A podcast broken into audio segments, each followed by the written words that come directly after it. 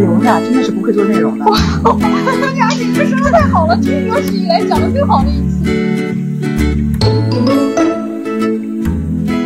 大家好，我们是老娘们儿电台。我是最近一直在看脱口秀大会，并且最喜欢何广智的大 M。我是突如其来被大 M 说了一段开场白，我不知道怎么接的小 M。我确实是最喜欢何广智，我也喜欢他，谁不喜欢何广智呢？而且我从他第一期参加的时候我就很喜欢、他，那个时候上一季呢。我觉得何广智是那种可以让我记住他段子的人。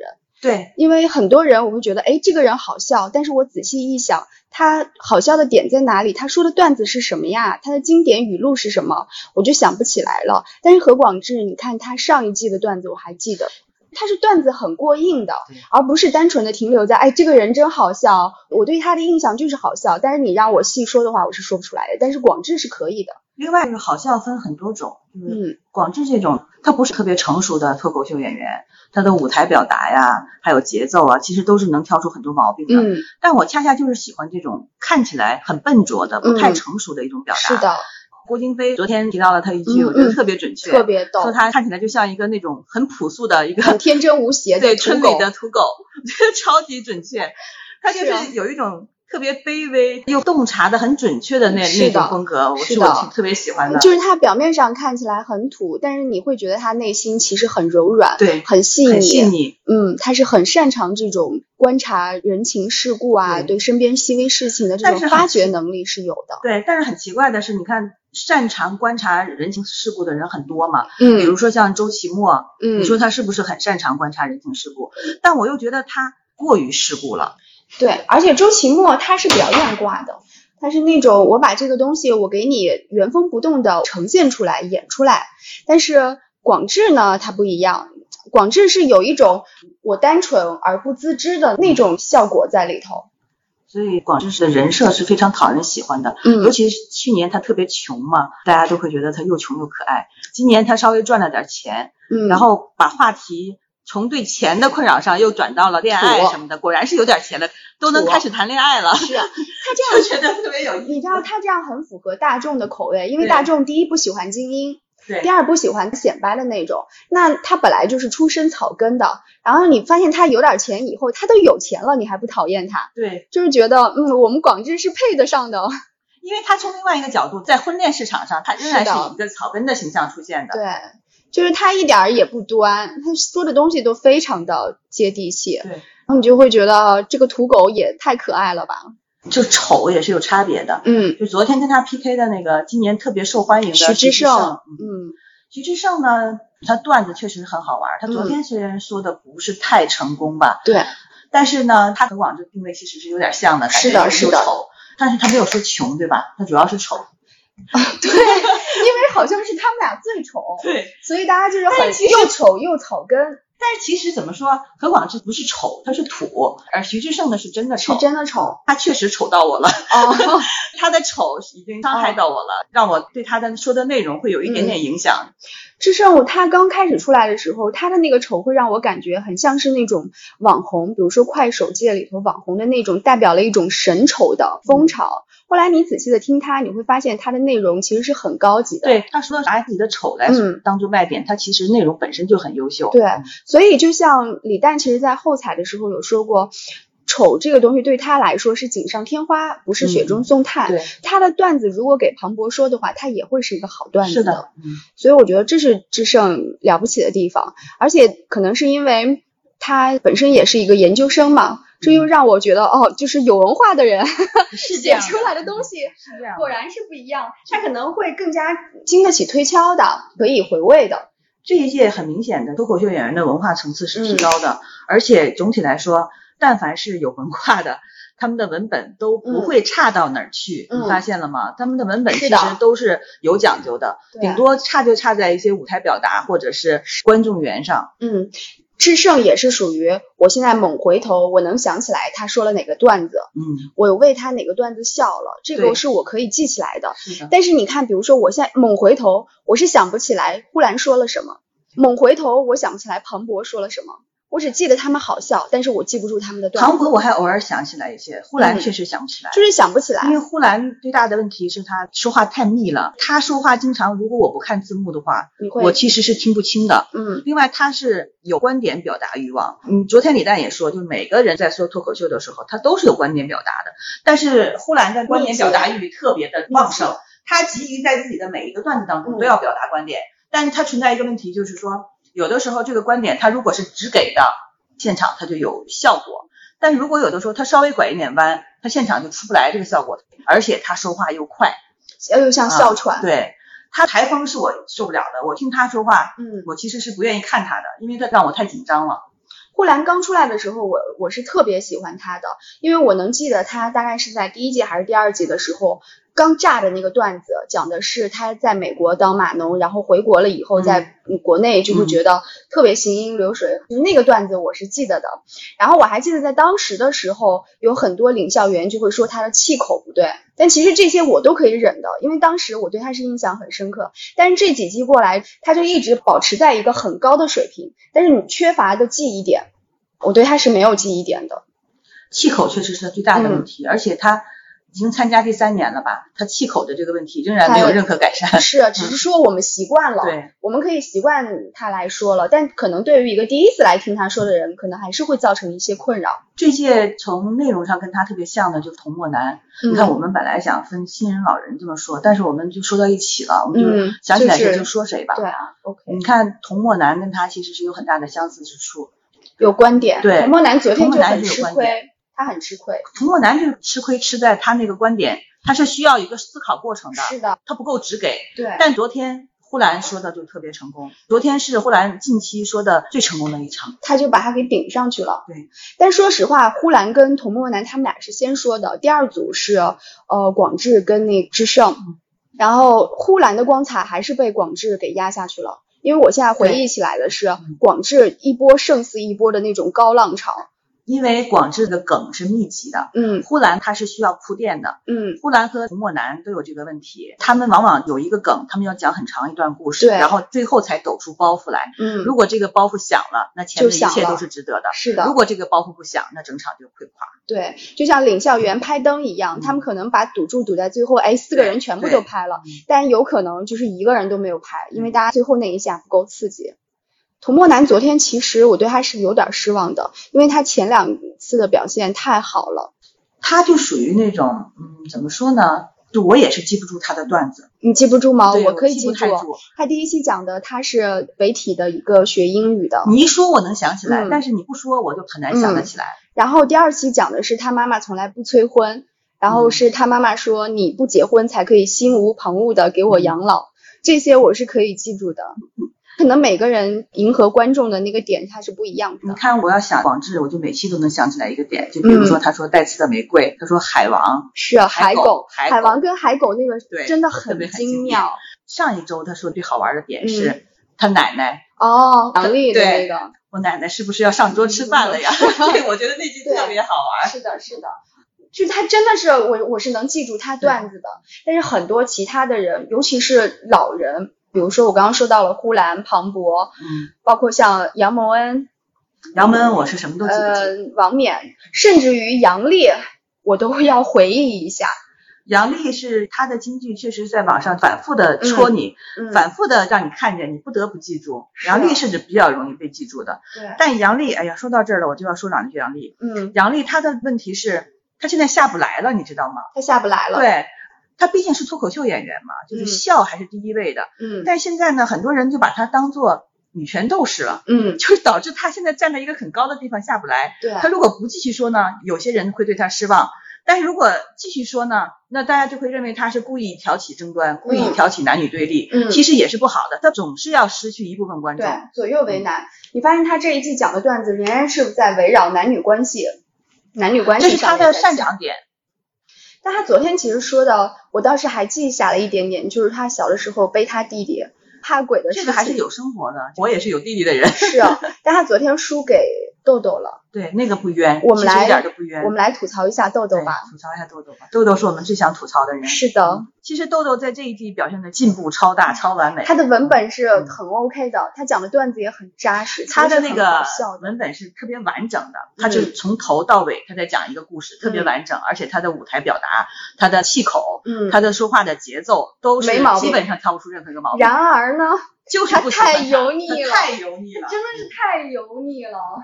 他真的是精致到了油腻，让你实在是就是很难喜欢起来。他昨天模仿那个 Tony，比 Tony 本人还要还要油腻一万倍。不过他昨天模仿的是那个平价版 Tony，但是你不能否认他现场就是效果很好。对，而且他的模仿能力，尤其是他昨天模仿那个吹风机的那个声音，确实是很炸。但是他的这种方法也是。现场效果特别好，嗯，但是回过头来，他是没有什么金句呀，也没有什么记忆点，也没也没有造成任何概念那种，是的，难留下来。我觉得他这一季的问题，嗯，大家就是褒贬不一吧，因为有很多同行花絮里头，同行会对他。盛赞，觉得他这一季加上了肢体动作之后，简直如鱼得水。但是李诞不喜欢他。是的，我昨天发现了，李诞会跟郭京飞在探讨，说会不会觉得这个有一点点过。你看那个豆豆说完了以后，现场那么炸。李诞就表现得很平静，而且他说了半截话嘛，他是想挑毛病的，是的，但是最后也没有屈服于现场的效果。李诞就是现场挑人毛病，其实没有几次。上一次我还记得的就是对，就是 Nora，所有的人都是觉得他不舒服。对对，但这个豆豆的肢体语言确实是过了一点，尤其他的脚下的那呃那叫什么地板动作。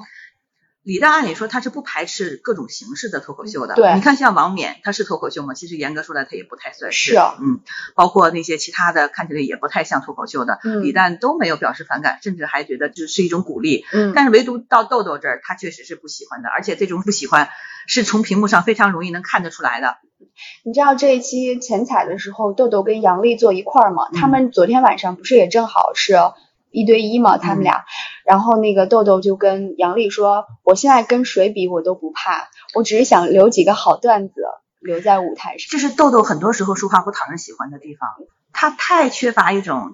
平和和谦逊的态度了，嗯嗯，虽然说有的时候脱口秀演员是以拿互相攻击为乐的，但他明显不是，他就是那样的人，他很自信，他这次就是直接对标王冕的。我记得他第一年参加还是第二年参加脱口秀的时候，嗯，至少在观众看来他还是新人的时候，是，啊他就很不客气的评价很多老人，嗯，我不知道他的背景怎么样，但是上一季的时候，好像听说他是效果的一个高管。我也不知道我这个信息是不是正确，应该是。然后我今天早上听效果他们自己的播客的时候，发现那个播客是豆豆在负责做的。那倒有可能。啊，他年纪很小，他才二十五岁。他是从线下一直上来的，就你看他年纪不大，但是他已经做了五年的线下，很有经验。把肢体动作往里头收一收吧。对，就是有点过了哈。是的，是的。他上一期没有开始这么多肢体动作的时候，我也仍然觉得他油腻。上一期其实我还好，因为我还记得他讲了一个动物世界的。对，我想起来了，他原来应该是学播音主持的。哦，那难怪他他他上一届用播音腔讲了一段动物世界，那段印象特别好。但是到这一季之后，风格就完全转变了。他从第一次出来讲他外婆的塑料袋的时候，嗯，我就不喜欢。我根本不记得外婆的塑料袋是什么事 啊。其实说老太太就喜欢收集塑料袋嘛。哦。他就是他外婆用收集来的塑料袋装他收集来的塑料袋。这个还，哎，对，这个确实值得记这么久。啊，这也是我唯一能记住的了。他上一场也说的挺好的，他说坐飞机头等舱遇到了彭于晏，嗯，但他就是表表情，哎呀，太做作了。太油腻了，太做作了，你就好好的讲不行吗？他就差他就差舔嘴唇了。就是啊，哎呦，而且你看他有好多扭胯的动作，对，他他的扭胯跟地板动作特别特别的多。还有这样拿手弄头发的。行了，我们赶紧草草结束这这一趴吧。他简直是。既然这么讨厌，我们为什么要费这么多口舌说他呢？我们先说几个喜欢的吧。说喜欢的。嗯，我先说新人吧，因为老人我们可能很多都达成共识了。对。新人，我想说的是袅袅，嗯，就是那个北大研究生，太招人稀罕了，太招人稀罕了。丧丧的。又特别挠人，他的每个文本都是有特别强烈的内在逻辑。哎，你看这种又丧，呃，学历又高，又看起来老实本分的人，这种人观众缘特别好。特别好。你看上一季的李雪琴，对，就第一，大家会觉得丧的人天然的我会同情他，我不会觉得你油腻，或者是你嘚瑟，或者怎么样，所以我天然会同情你。哎，突然发现他有那么高的学历，你会觉得哦，真是了不起啊，怪不得写的这么好。你看他都学历这么高了，他还这么丧，就比起那些特别喜欢拿自己的学历说事儿，上来就说我是哪儿哪儿的，博士什么的，那种要讨人喜欢的多。是的，嗯是的，所以他跟上一届的李雪琴是一样的。这届喜欢袅袅的人特别多。他的风格其实有几个人跟他有点像，其实颜一颜悦你没发现也是有一点点像，但是还丧的没有他极对致。还有一个人是这期的新人，叫杨波。哦，杨波是啊，杨波是我特别喜欢的一个人。我上上期特别喜欢他，但是他说完这一期，我就发现了他一个最大的问题、是什么？是他的段子没有完整性。哦，啊它是一，它是一个。梗一个梗嗯，梗和梗之间是没有关联对的。，这个将来是他创作的一个特别大的问题，他会给人一种印象，我在网络上收集了很多段子，然后我呢然后把它拼就把这些段子拼接起来了，它是没有任何一个有头串有尾的这样的一个故事的，嗯，是的，而且甚至跟自己都没有关系。他虽然是以自己的身份来讲，但是你嗯知道这个是不是他的故事，嗯嗯，而且他其实段子是特别短的，嗯以他的那个语速来讲是够的。如果是让呼兰，如果是让呼兰对呼兰来讲这语速这个故事，我跟你说三十秒就能讲完。对对对对，是的，没错。但他那个他的风格，因为在那里独一无二嘛，他跟袅袅还不一样。对，袅袅他的段子其实很长嘛，你会觉得哎很新鲜，把这个风格做到了极致，我要忍不住提一下袅袅的那个嗯印象深刻的段子，就就是呃楼兰美女跟僵尸二号，太好玩了。而且他紧接着说了一句，其实这是我编的，但是大家会不会觉得特别正常？他如果不说一句，这加的太精妙 对了。他如果不说这一句的话，后面会肯定哦会有人吐槽啊，这是什么是没有啊这么说。是啊，但是他后面加的这一句，既是解了这个问题，你又不影响效果。聪明，对不愧是北大的。你看他说的那社恐嘛，然后会内心想很多，就是有很多对白嘛，就武嗯松打虎的那个嗯段子，那个特别经典。那个也特别的经典。你像这种呃内耗型人格，很少会把自己内心想的东西完全口头表达出来、嗯说出来，因为你在自己内心想，会觉得哦这很正常，但是你一旦说出来的时候，就会觉得这个人是神经病吧，他真的是个神经病。但是内耗型人就是这个样子的，内心揣度的东西太多了，就是又丧又有趣。而且鸟鸟之前那吐槽大会，许知远来参加的时候，许知远的文本是鸟鸟写的。这个也是让我觉得哦特别就觉得加分的地方。特别加分，就是 不愧是许知远的学妹啊、而且上一季最精彩的就是许知远那一段，对，嗯你会觉得哎呀，跟许知远本人很匹配，对特别像他自己写的。呃，新人我还喜欢，有两个我很喜欢，一个是张浩哲，一个是秋瑞。啊嗯，那我先说张浩哲吧。嗯，我觉得张浩哲他现场是比较容易炸，但是你看他上一期说的不好，我后来嗯发现他说一个梗，他一定要接下来把这个梗给你解释清楚。哦，其实这个是非常不高级的，嗯他不给观众留空间。嗯，他一定要把这个梗 我说完了之后，我立刻要解释给你，甚至你还没有来得及反应，他就已经解释给你了，就是没有留白跟回味。不够聪明在这方面嗯显得。张浩哲，我对他的段子也是有记忆点的。一个是说他要给幺二零打幺二零，就是几个幺二零说小伙子，你真的一点儿都不能走吗？你刚才说的就好像他呀，小伙子。小伙子，就是这个我记得很清楚。那个就是他上一期说的特别好，哦但是这期说的就这期是讲他没起来嗯、呃出国留学，然后到了圣节、鬼节。是的，是的，是的，另外他也是说话太快了，嗯，呃，然后呢，还有他第二期的时候，其实说的也挺好的。他就说，当你到一个社交场合，职场的人数超过百分之六十的时候，嗯，对对，那个他的性质就变成了呃同事了同事，我觉得这职场了，哦，对。变成职场那段也我印象也是比较深刻的。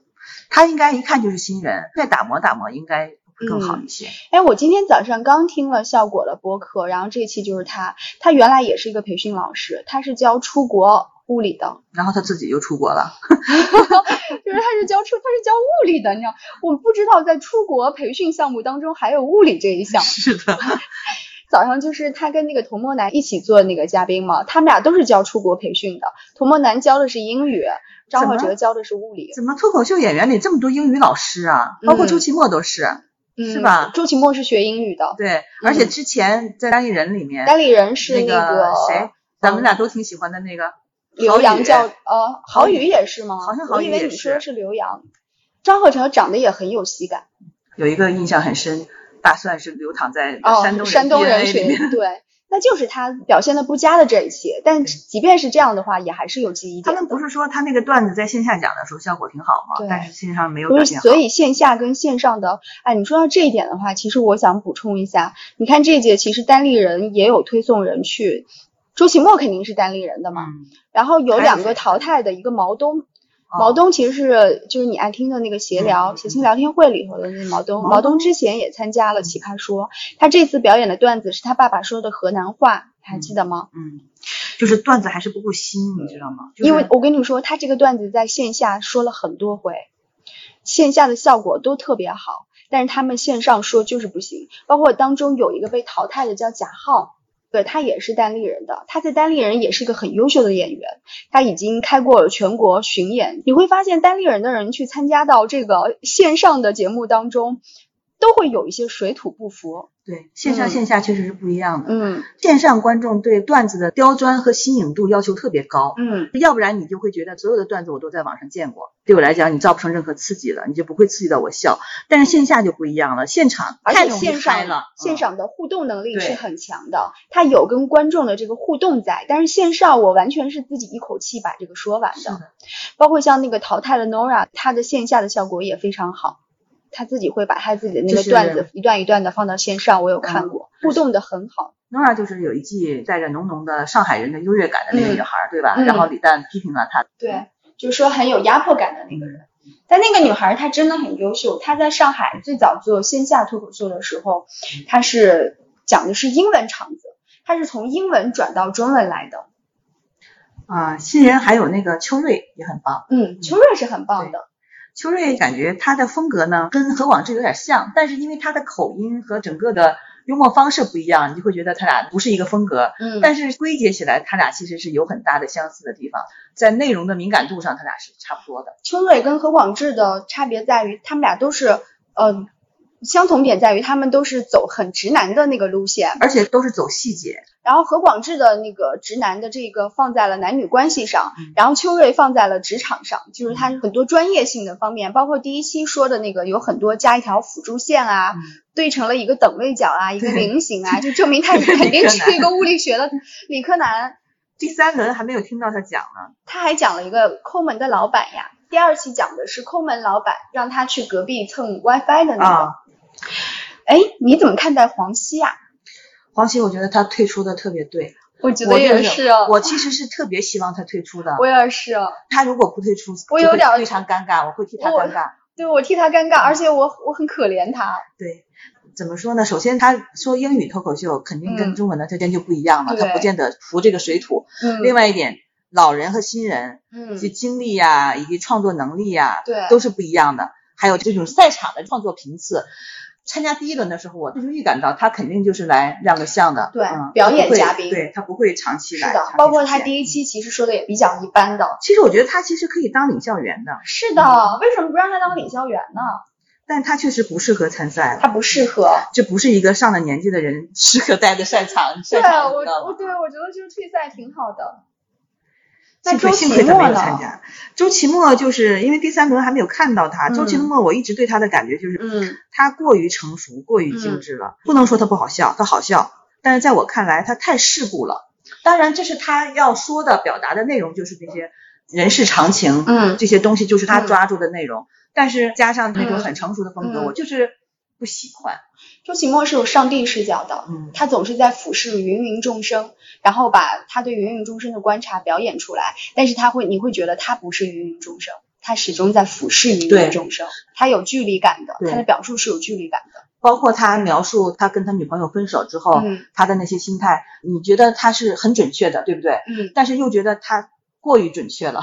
他初选的段子是非常好的，因为初选的段子他之前在开全国巡演的时候已经表演过很多次了嘛。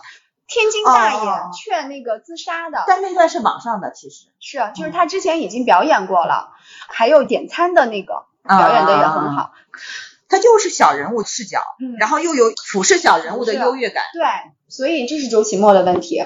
但是周奇墨，你知道吗？昨天那个花絮你看到了吗？就是让他们战队的那个，他模仿老罗，简直是哦，太逗了。抽冷子让你觉得好好笑。就就是就是，他在线下的时候，尤其是现场，嗯这些突然的机灵其实是很多的，嗯这种是线下演员锻炼出来的。这一届还好一点儿，上一届线下演员刚转到线上的时候，他很难拿捏什么东西是适合嗯线上，哪些会更受欢迎。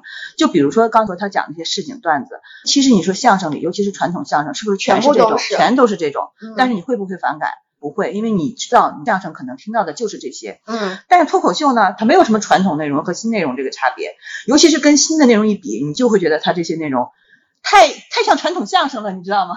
还有一点啊，就是线上跟线下，它是观众跟弹幕的区别。是观众跟键盘侠的区别。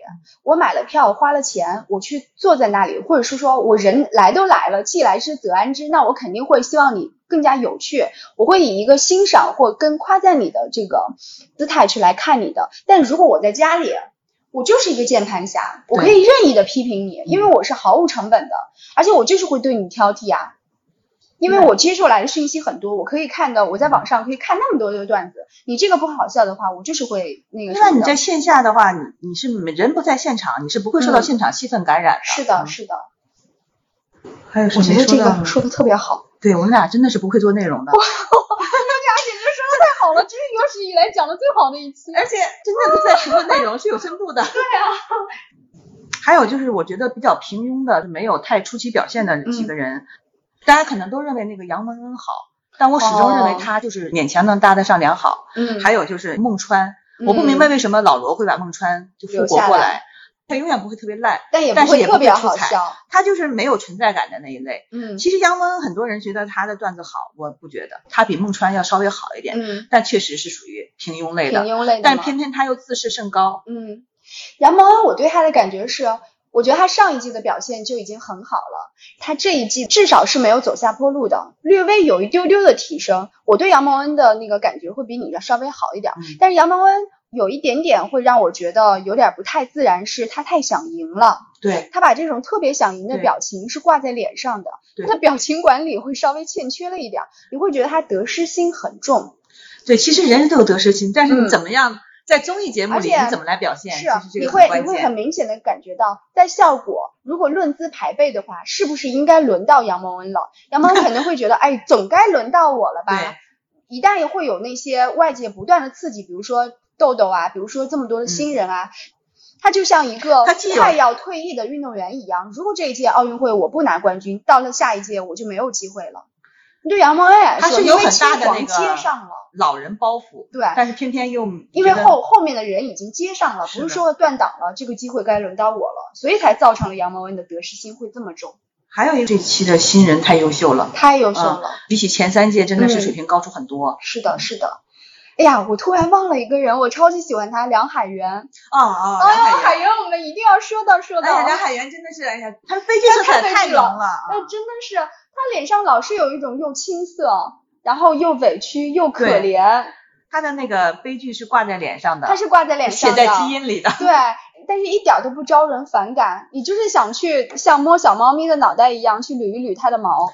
而且他十场可能有九场说的不好，嗯，但你知道他肯定会有一些好内容能在第十场上说的好，你知道他肯定会有点东西，但大多数情况下你不要期待他说的特别好。是的，是的，但他上一期被淘汰的那期，他说的挺好真的说的太好了。，对，偏偏就是那一期他碰上了特别强的，说的是那个催婚，呃人死了以后要第一时间被发现对。然后他说他要叫陈露把他抬到人民广场，你会觉得海源就是个老实人对，而且海源就是有身上有那种不争不抢。如果一定要有人淘汰，那就我呀，没关系的，反正我每一届都淘汰。他已经给自己建立了一个悲剧老黄牛的淘汰人设啊悲剧老黄牛的人设。对，我觉得这样反倒比建国他们那样的好很多吧。建国就是每个人都要把他救回来，但从来没有人想说我要把海源救回来。其实海源的资历应该也是很老。他跟程璐一样，都是总编剧，海源、程璐还有建国，哎呀，这期建国和张博洋就是他们实在是 太水了，而且救不回来了。他已经救了一次了。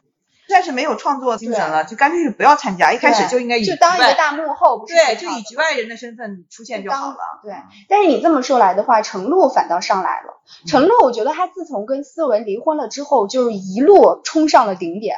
现在也许是真的是因为他当领导的关系，嗯其实没有人在乎他说的好坏了，但是然哎，在这种前提之下，你会觉得他说的很搞笑他。真的是超脱了，我觉得对。对，我老公就很阴谋论，他说思文以前那么好玩，是不是都是陈璐帮他写的稿？就是思文没有好玩过，我觉得当时是实在是没有嗯没有性的脱口秀演员跟他竞争，对，思文我以前还是挺喜欢他的，但是他自从离婚了之后，我就不喜欢他了，因为他后来就开始硬凹女艺人路线了，嗯，对你就会觉得他有点吃力。思文也是属于他就到这儿了。我觉得差不多了，就到头了。哎，要不要说说彩玲啊？哦，彩玲，彩玲给忘了。彩玲其实严格说来，她不是脱口秀演员，她其实还没有完全上路。她如果是能再拓宽一点内容，可能是可以。她现在完全都是围绕着她加拿大老公和孩子，啊这样下去她持续不了几期。她是急需要拓宽的那一类。嗯她如果还想继续往下走的话，嗯，她的那个特点就是像很多东北演员一样，在台上特别放松，对，一点儿包袱都没有。特别松弛。